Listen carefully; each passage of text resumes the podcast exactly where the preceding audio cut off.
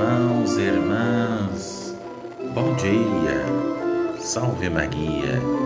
Meus queridos irmãos e irmãs, estamos aqui mais uma vez reunidos para o nosso santo do dia, louvando, agradecendo a Deus, mais uma vez, para testemunhar a vida desses grandes homens de Deus. Estamos entrando no mês de setembro, o mês da palavra de Deus, o mês da Bíblia. E olha, hoje abrindo o mês da Bíblia nesse dia 1 de setembro de 2021, gostaria de mencionar um dos grandes santos conhecidos popularmente na Europa, de eremita a abade. Eu estou falando deste grande santo, Santo Egídio, abade beneditino, venerado em uma abadia na região francesa de Nimes. Remonta provavelmente à época merovingia, embora a sua inscrição não seja anterior ao século X, data em que foi composta a vida do santo abade. Permeada de prodígios, parte-se daqui para se tentar reconstruir a vida de Egídio, cuja lenda mais popular indica que tenha vindo de Atenas para viver como eremita em um bosque junto à foz do rio Ródano, na França meridional a fim de se entregar com maior dedicação ao serviço de Deus. Transcorria o tempo em oração, vivendo com austeridade e jejuns. Nutria-se de ervas, raízes e frutos selváticos. Dormia na terra nua e seu travesseiro era uma rocha.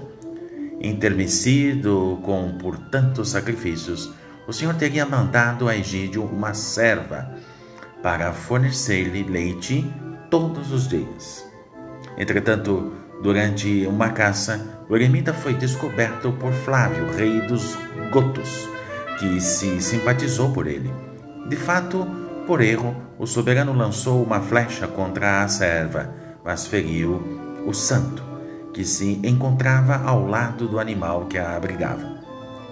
Entre os dois nasceu uma amizade. O rei, que havia ficado comovido pelo ocorrido, decidiu oferecer a Egídio certa extensão de terra para construir a sua abadia.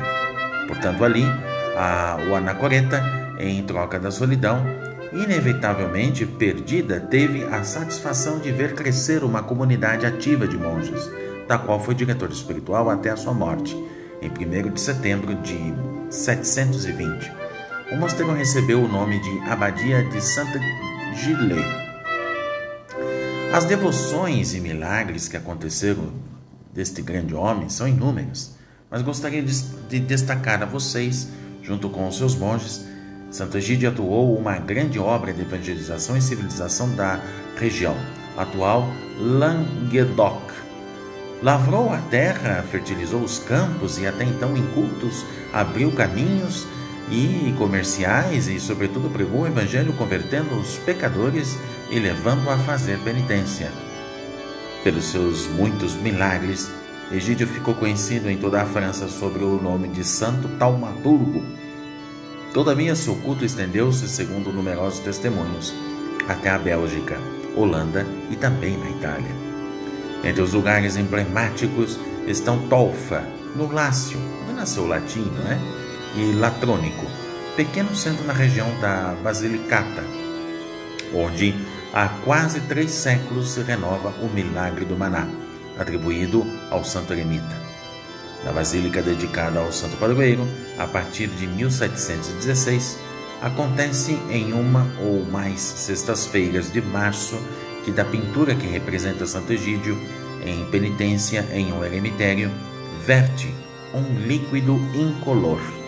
O acontecimento sobre o qual já falavam as crônicas desde 1709, ocorreu de modo evidente e em 1716 narra-se que o povo, preocupado pelas muitas calamidades naturais, dirigia-se a Santo Egídio para que as fizesse cessar. Suas orações foram entendidas e atendidas, e provavelmente aquele líquido recordava o milagre ocorrido. Por isso que no dia 2 de fevereiro de 1728, o bispo local promulgou o decreto, segundo o qual o líquido podia ser recolhido todas as vezes que se apresentasse. Desde então, o misterioso evento repete-se quase todos os anos e as pessoas o aguardam com ansiedade. Portanto, que a vida de Santo Egídio seja exemplo para todos nós e nos ajude cada vez mais a seguir a sua simplicidade, o seu despojamento enquanto monge. Eu desejo a todos a paz, a bênção de Deus e nós voltamos aqui amanhã com mais um Santo do Dia, se Deus quiser.